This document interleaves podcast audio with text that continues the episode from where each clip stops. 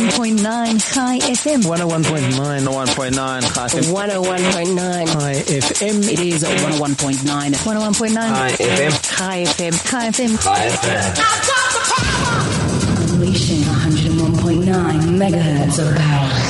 Hello, this is Sue Jackson on Finding Human, and my topic today is the last freedom. Uh, Mandy has just come through and said, do you not have a guest today? And I said, no, I am my own guest. So the topic being the last freedom, I felt was very appropriate to have just before Pesach.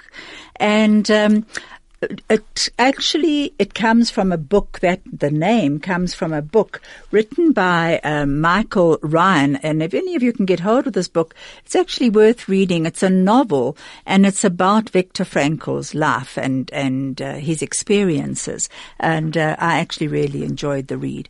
If you would like to SMS me please do so on 34519 or WhatsApp on 061 895 1019. I would like to just pick up on something uh, that we discussed last week, Dr. Brian Greenblatt and I. I mentioned about, first of all, thank you for, for the people who sent in feedback to me afterwards. I really enjoyed hearing from you and he will be back again at the end of April. And then what I mentioned was the man who was uh, dying of AIDS in a shack outside Rustenburg. And I mentioned how he had did, did a self-transcendent exercise that the nurse had done with him. And I have had quite a few uh, requests to actually explain what this self-transcendence is. And self-transcendence is actually a way of distancing ourselves from a situation and looking at it in a different way. Being able to remove ourselves, looking back and seeing what it is that we're actually physically not seeing, but emotionally we are seeing and we can pick up. And I told you the story about the man with AIDS and how he uh, was very, very angry when the the nurse went in to go and visit him. And uh, he said that his grandchildren were abusing him. They kept going past and knocking him, his feet, and that his uh, daughter-in-laws were trying to kill him.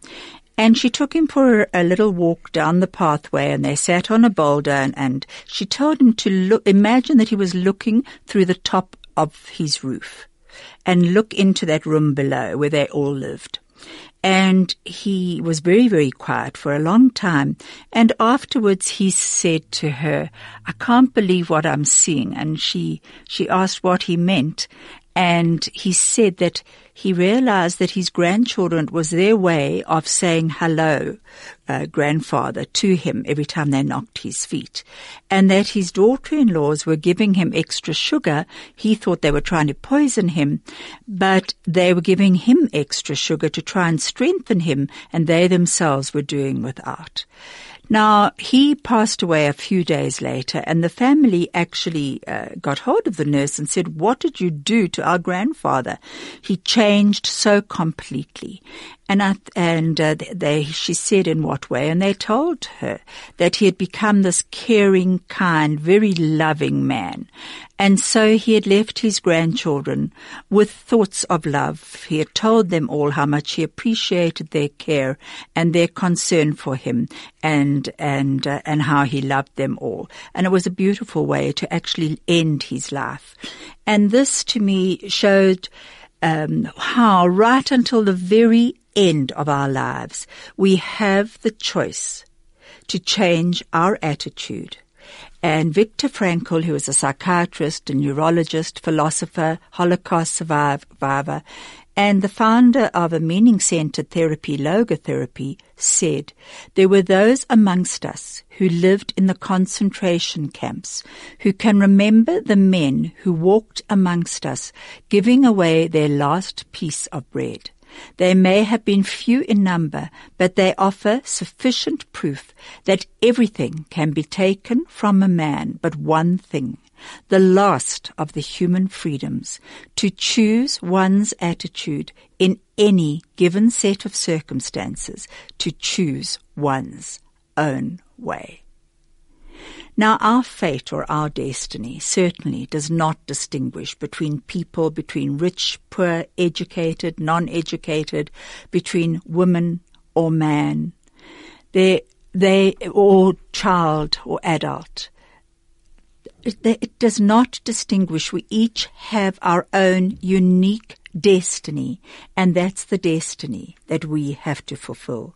And at some stage of our lives, we all reach the Red Sea of our lives, just as the Israelites did uh, when the Egyptians were chasing them. And we often wonder if we should walk into the sea. Do we have that courage? Um, or should we actually be stopped by our fear? Our fear does not leave us when we do face uh, circumstances head on. So often we have to actually walk with that fear into whatever life is asking of us. There is a story of Rabbi Zushia, who was an incredibly compassionate man. He was a good man. And at the end of his life, he was crying and crying and crying. And his students were absolutely amazed. And they said to him, Reb Zushia, why are you crying? Are you afraid of death?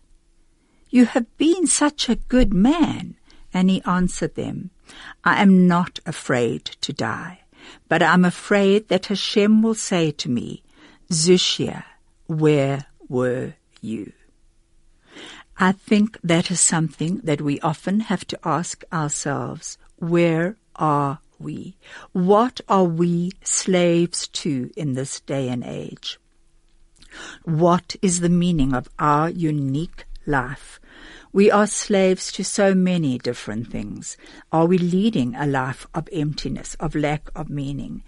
We are never free of the circumstances that challenge us, be they physical, mental, environmental, but we can become slaves to our environment, to technology, to our addictions, to money, to fame, to, you know, you only have to turn on um, all the uh, to see CNN and you see all the different addictions.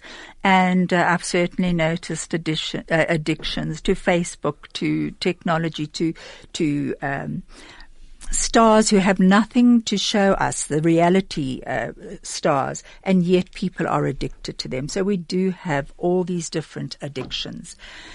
Today I have three very good YouTubes which I'd like you to listen to. And at the end I have a beautiful song. The YouTubes will all talk about the choices we have. Now Viktor Frankl said that man is three dimensional. Dimensional. Not, we're not just a body or a psyche. There's the, the soma, the biological part. There's the psychological part, the psyche. And then there's the spiritual part, which is called the nous. This is a specific human dimension. It is the spirit of man. And Frankl said, you can strip a man of everything, but you can never strip him of his spirit. And I lately have been giving talks to various people and meeting with uh, different people. And what I have come to realize again and again is that we each write our own story. And the main thing is not to let anyone else write it for us. There is a saying, when writing the story of your life, don't let anyone else hold the pen. Passover, the holiday that celebrates what it means to be truly free. But what is freedom? Viktor Frankl, a prominent Jewish psychologist, was a survivor of two concentration camps. When he was liberated in April 1945, almost everyone in his family had been killed. Based on his experiences in the camps, Frankl wrote the best-selling book, Man's Search for Meaning, where he describes man's primary need for meaning as the key to living. He writes, everything can be taken from a man, but one thing. The last of human freedoms is to choose one's attitude in any given set of circumstances. The Nazis took everything away from him.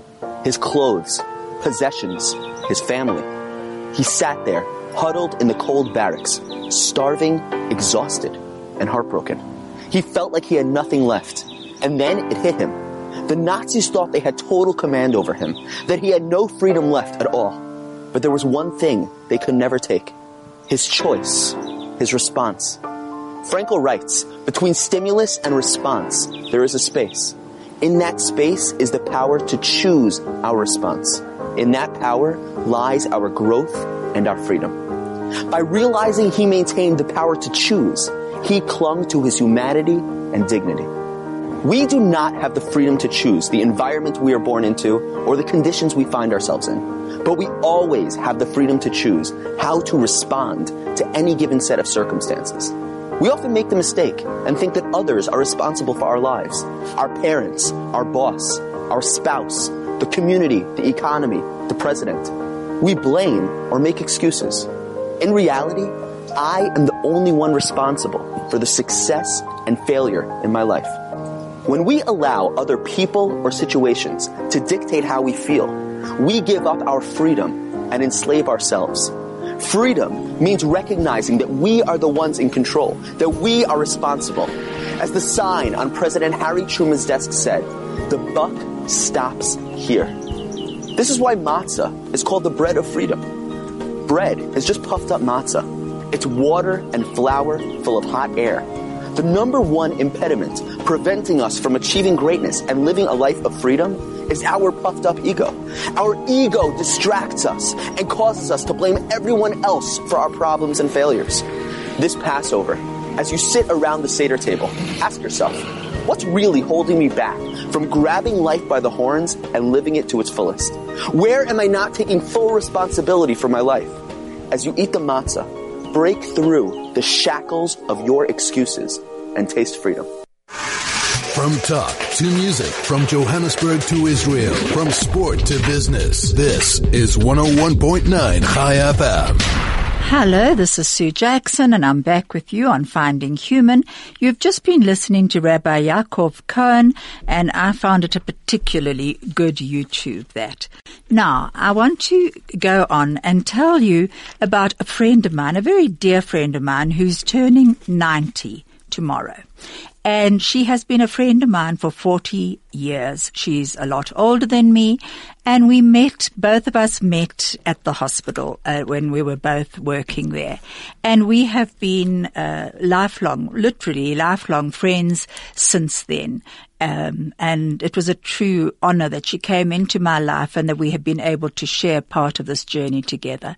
She now lives in a gorgeous part of um, um, the garden route and in a retirement village and still is very cheerful and happy. And I said to her, her name is Daphne Worrell. And Daph, if you're listening to this, I wish you a happy birthday with so much love and thank you for all the lessons you have taught me. She is a very positive woman. And uh, therefore, she actually exudes this feeling of people uh, around her wanting to be in her space. Now, often as we get older, we actually are inclined to close people out. And, you know, we, we cannot do this alone. As human beings, we are meant to be connected. And there is a interconnectedness between us all. And f- being in this retirement home, she has many choices. She can either sit in her room and be on her own or actually go out there and make a difference.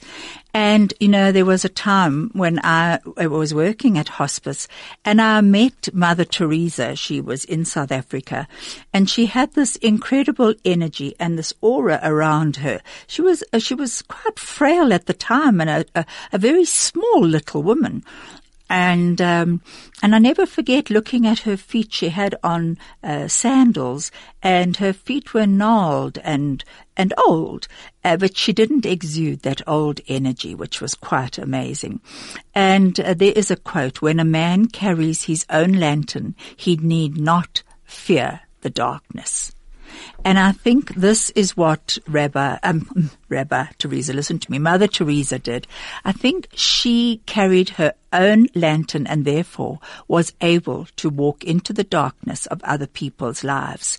Now, Daph um, has her, her son Mike, and after speaking to Daph on the phone this week, I spoke to Mike, who's come back from America, and he is a, a, a well-known golfer, and he was telling me about this incredible new um, uh, thing that they've started in America called the first tee. And it's actually quite amazing. It's about the, how the game of golf can teach us so much that it's not about just the game. And they have actually brought this in to, to the children, uh, into life programs and educational programs to help children and teens pre- prepare for success at school at home and in their community. So I asked him, what can golf teach you? And he told me that there are so many uh, lessons that we can actually learn in golf. And uh, it's called the the um, core values of golf and quite amazing. I'm actually just trying to find the one page for you uh, to start with, but he he um, spoke about how, firstly, there's honesty, which is the quality or state of being truthful, not deceptive. He says golf is unique from other sports in that players regularly call penalties on themselves. That's interesting. Then the other value is integrity, which is the strict adherence to a standard of value or conduct. It is personal honesty and independence. Golf is a game of honesty, etiquette, and composure. You are responsible for your um, actions and personal conduct on the golf course. I never thought of it like that, but I can really see that that's how it is played out. Then sportsmanship observing the rules of play and winning or losing with grace. You must know and abide by the rules of golf to be able to conduct yourself in a respectful manner. I'm going to go on with those cores shortly. We're just breaking for a, an advert.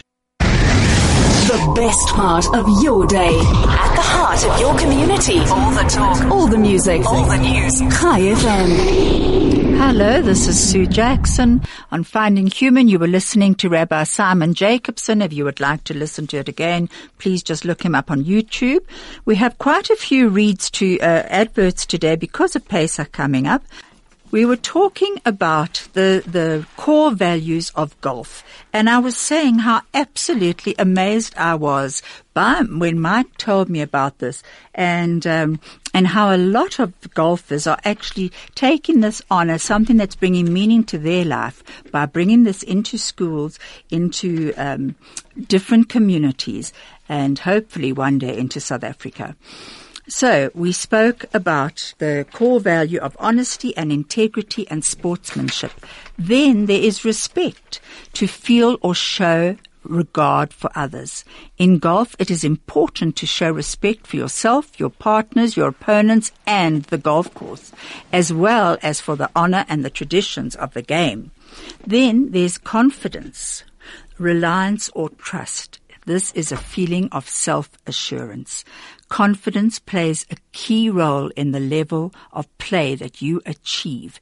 You must have confidence in your abilities each time you play golf. Well, isn't that true of life? We need to actually believe in ourselves, have that confidence. Then responsibility, accounting for one's actions and being dependable. In golf, you're responsible for yourself and your actions on the golf course. So it's up to you to keep score, to repair divots, to rake the bunkers, to repair ball marks on the green and keep up with the pace of play. Perseverance, to persist in an area, purpose or task despite obstacles. To succeed in golf, you must learn to persevere through bad breaks and your mistakes, and I might add often bad backs. Courtesy, considerate behavior towards others. It is a polite remark or gesture. A round of golf should begin and end with a handshake between fellow competitors. Show courtesy towards others by remaining still and quiet while they prepare and execute a shot. Then there's judgment. The ability to make a decision or form an opinion. It is a decision reached after consideration. Using good judgment is critical in golf. It comes into play when deciding on strategy, club selection, when to play safe and when to take a chance. Well, I hope you've learned something from this because I certainly have. That these values that are taught through golf can certainly make us far more consciously, socially aware of other people, of our surroundings, and of, of what we actually owe to the world. Those values I find quite amazing. Now I see there are a few um, YouTubes that have come, I mean messages that have come through. One said, very appropriate subject, Sue. I'm reminded of Bob Marley's moving redemption song with the lines, Emancipate yourself from mental slavery. None but ourselves can free our minds. I love that. Oh, the next one says from Jude and Les. Thank you, Jude and Les in Australia. I really, I love that. Emancipate yourself from mental slavery. None but ourselves can free our minds. Then another one came through and I can only read the bottom of it. It said that I actually um, uh, mentioned daughter-in-laws, and that the plural of daughter-in-laws are daughters-in-law, not laws. Sorry about that, and thank you for correcting me. I'll remember that. And then this one, hi Sue, who was the first YouTuber? I searched Yaakov Cohen, but couldn't find it. Um, I will just tell you now, it is Yaakov Cohen, Rabbi Yaakov Cohen, and um, if you want to uh, send a message through, we can actually give you the YouTube site. All right. So you know what you said there, uh, Judy and Les, about the um, uh, freeing ourselves from mental slavery. There's this wonderful uh, saying by Rumi, the Sufi poet, who uh, and uh, the philosopher, who said, "The world is a prison, and we are all prisoners. Dig a hole in the prison wall." And let yourself out. Now, once before, earlier this year, I had a program called Prisoners of Our Thoughts. And we each have an enemy in our heads, an army in our heads. Now, we're not facing that Egyptian army at the Red Sea, waiting to find the courage to cross over, but we are facing our own army, telling us lies, and we alone the people who can fight it. Now, that is not easy at all. And certainly at times we do need help in fighting this. But ultimately, it is us. How do we react to what life is asking of us? You know, it's, it's, uh, the most amazing thing that, uh, with our fate not distinguishing between people or anybody else, we have to recognize that what we are being asked is something unique to us and that at every stage of our lives, something is uh, uh asked of us. How are we going to, to react? How are we going to actually live our lives? You know, I don't know if you've ever read that uh, the the book, The Road Not Taken, the, the poem, The Road Not Taken. I'm going to tell you, read it to you shortly. But uh, you know what? As I was saying, we get to the Red Sea. I was thinking about that saying, the the, the idiom uh, crossing the Rubicon. I'm sure a lot of you have heard it. Uh, and the definition uh, is we made uh, how we made a difficult decision uh, where there's no way back. In other words, we're going to basically cross that Red Sea, and there is no return. So we have to go ahead and do it. And it actually came, uh, initially came from Julius Caesar's army who had to cross the Rubicon River, an action that's, that, uh, uh, they had to do that. It was forbidden for any army to cross this river. So when Caesar's army did it, he knew that he was doing something which would have unbelievable results and that he could not change it later. So that it just suddenly crossed my mind, the Rubicon. Um, the Road Not Taken by Robert Frost. I would really uh, like you to read it if you get a, a chance. It is a, a poem that he, he wrote, and it is uh, about life's journey, and it highlights those times when we have to make the decision to actually go forward, even though there is no return. We know that that is the route we have to go. And he says, um, the, the two roads diverged in a yellow wood, and sorry I could not travel both. And be one traveller long I stood, and looked down one as far as I could, to where it bent in the undergrowth. Then took the other as just as fair, and having perhaps the better claim, because it was grassy and wanted wear though as for that the passing there had worn them really about the same, and both that morning equally lay in leaves no strip, step had trodden black. Oh, I kept the first for another day, yet knowing how way leads on to way, I doubted if I should ever come back. I shall be telling this with a sigh. Somewhere, ages and ages hence, Two roads diverged in a wood, and I, I took the one less travelled by, and that has made all the difference. Now, I find this poem to be very, very moving because it is, we, we are the ones who actually have to make the decision, this conscious decision of, of which road to take. And sometimes it's not the, the popular decision of, of where to go. And sometimes it is. And, um, you know, l- lately, um, uh, if you actually have been following the news and you, you see, uh, the, the students of today in America standing up and saying, no more, we will not have, uh, be afraid in our own schools because of the gun violence and the, the shootings in the schools. I'm incredibly proud of those youngsters for taking a stand, for saying we will stand up, we will take that road that perhaps no one else wants to travel, but we are going to travel it and we are going to speak out. This is quite amazing. Now, we need to also look at the impact of fear on our lives.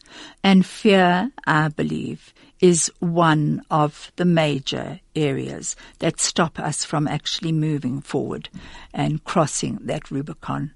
And sometimes the fear is not even our own. Sometimes I do believe that it can be a fear that we've come through for, with, perhaps from a past life, uh, but uh, perhaps it's from other people's stories. And certainly in Johannesburg at the moment, there are many stories of hijackings, of hold-ups, of uh, people being robbed at gunpoint or whatever, and and it can be very frightening. Now, do we stay behind our our electric fences and think that we are safe? No destiny is going to be playing out in whatever way we we can imagine. We can think that we can fly from it, can disappear, but quite honestly, we actually can't. Destiny follows us wherever we are, and it might come in a different form, but somehow you are going to be feeling it. There are different uh, symptoms. sorry about that, um, which you can probably call spiritual uh, symptoms that that wake you up to actually realize that it's time for a change. And this time of Pesach, when we are actually looking at escaping from slavery, we need to see what has held us back and what are the symptoms that we actually are looking at to recognize that life is asking something of us. And often it's a feeling that life is empty, that there is a void, or that you're completely lost. Where do we go from here? And yet you intuitively know that there is something more to life, but what it is, you're not sure. And you start questioning life. And often you start questioning whatever you've been taught. You start searching for other answers you feel also that you need to be alone more often to, to perhaps um, introspect. And I think with Easter, coming up now and with Pesach coming up now, it is often a time of introspection because both of those festivals are a time when families do get together. And if there have been losses during the year, that is especially felt over a festival time. There's an empty chair at the table. There's an emptiness in your heart, a void and it's it's it's painful. And there are there are times, very definitely, when we need to recognize that pain is part of our lives and that tears are healing. And I know that I've said this so often before about tears, but I I, I feel it very strongly that tears are um, a part of our own healing. And Rumi, once again, my Sufi, my Sufi poet whom I love says, there is a sacredness in tears. They are not the mark of weakness, but of power. So if any of you feel that you need to cry as you're facing Pesach, please do so. Give yourselves permission to do so on a lighter note, on a humorous note, as Viktor Frankl also said, there's always a place for humor. On a lighter note, many of you are probably crying because you are cleaning out your homes and your cupboards and you're wondering if you're going to be ready for the first Seder. Um, I, I often question myself and others as to why do we actually get into the state every single year when every single year we know that this is going to be happening again and again and again. As long as we live, we will be cleaning out cupboards and preparing for Pesach. So, you know, get on with it. Um, and, and don't, don't, uh, cry about that. Um, I'm, I'm actually wondering because this YouTube, I think a few people will be asking us about it. Craig, can I just ask you if they actually ask for it? Can we send it through to them? the the YouTube? Is there a way we can? Uh, the, if you phone the office, they will actually uh, give you the YouTube and the office number. Um, let me just see where it is. It's there. Uh, uh six one zero one four zero four zero nine zero. Um, because quite a few of you are actually asking for it. Now, fear uh, as us, we were talking about fear just now. I was talking about fear and saying how it stops us in our tracks. Sometimes the fear is in trusting ourselves. We actually don't know if we can trust ourselves. We don't know if we can trust the direction that our life is going in. And um, if we can't trust ourselves, who can we trust? Well, sometimes we do need to find other people who perhaps can help us. Um, Thank you. Craig's just putting up a sign for me to say there's an advert coming up. Stay relevant and up to date. Keep informed. This is 101.9 Chai FM. Hello, this is Sue Jackson on Finding Human. I have just um, played that YouTube, which you'll pick up if you wanted it. It's under Fearless Motivation, and it's called Nothing Will Change Unless You Change. That is actually very interesting. And um, uh, Philip Veyers, who was on my show a while ago and was talking about, and a pilot himself was talking about the El Al planes, will enjoy that one, I'm quite sure. Now, that you, you have just listened to um, that that one about nothing will change unless, unless you change.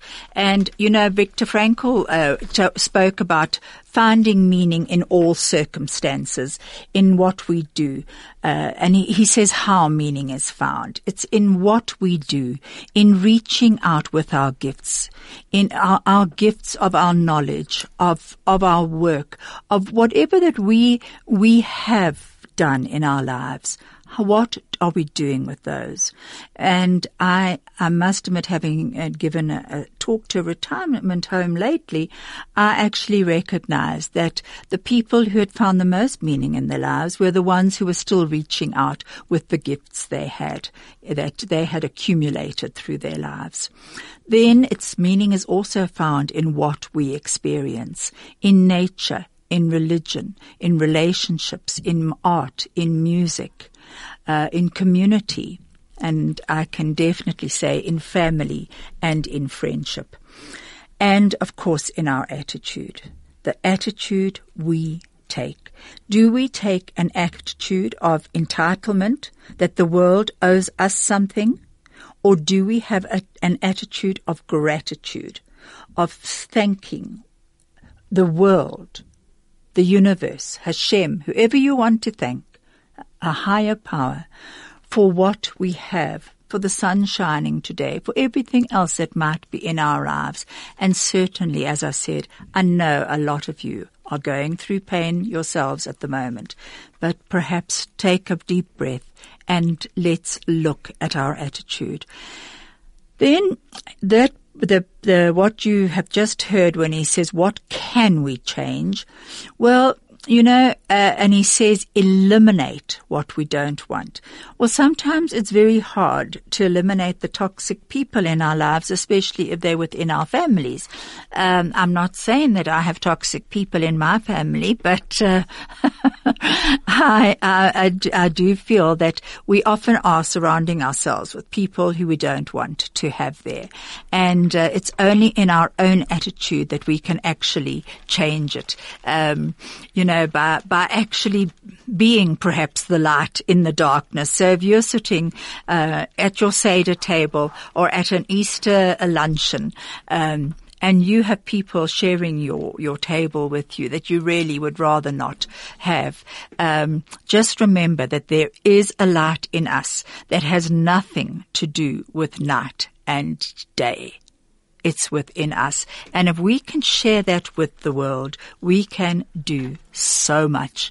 Um, it's, as I said, with those students who are taking a stand, we, we have to look for a purpose in our lives. And often when you are in darkness or in, in, in a state of, of depression, that is incredibly hard to find. And, and that's when we, we have to take little tiny ste- uh, steps, um, one step at a time and also to recognize that at each step we're going to stop. We're going to question, is this the way forward? And it's, we're going to have to be honest with ourselves and decide is the, if this is the path that we want to take. A frequency like no other. 101.9 Chai FM. Now, we, I, I wanted to talk for a moment about fear and to recognize also that there is what's called a demand quality of life, that life demands something of us all the time. And sometimes it can be in crisis. And the Chinese have a word for, um, they, they have a word for crisis, which actually translates as opportunity. Now, I found that quite uh, fascinating that they see a crisis as an opportunity, and it is an opportunity to either remain stuck or to move forward and face what the demand quality of life is asking of us and actually go into seeing the opportunity of that crisis. Then Hebrew also have a, a, a, a word for, for crisis and it's machber. I don't know if that's the right uh, pronunciation, but it means uh, energized by crisis. So it actually is, it actually means, machber means birthing, which means being energized by crisis. Now that I find very, eh, very interesting because if you think about birthing and the pain of, of, uh, of being birthed into anything coming, coming through, um, into light eventually, from darkness to light, and, and the battle it is to be birthed, then to actually see this as a, a birthing, that crisis can be a birthing, then that it actually energizes us to move forward. It's actually to teach us that we are unique and that our spirit remains strong. Now, uh, Albert Schweitzer uh, spoke about fear and he said that we often have the fear that compassion will actually involve us in suffering. And he says, counter it with the realization that the sharing of sorrow expands your capacity to share joy as well. When you callously ignore the suffering of others, you lose the capacity to share their happiness also. Now, what I would like to say is that we might be free of slavery. Thank God we are. But there is slavery in the world today and um, all around the world. And I know there's a lot that's being done about it, but we ourselves need to, in whatever way we can, actually help the poverty in our world, in our country, just help the people who are actually struggling. Now, obviously, slavery uh, is being is going on around the world, and perhaps we need to remember them in our prayers over Pesach and over Easter. Um, I wish you all, we've got a beautiful song that we're going to be ending with, and it's by the Maccabees, and it's called, uh, let me tell you one moment, it's called uh, the Le Mazrabla, it's for Passover, and it's, it's, uh, I love it. I hope you'll enjoy it well. I wish you all Chag Sameach and a very happy Easter. Keep safe and uh, find meaning in your lives. God bless.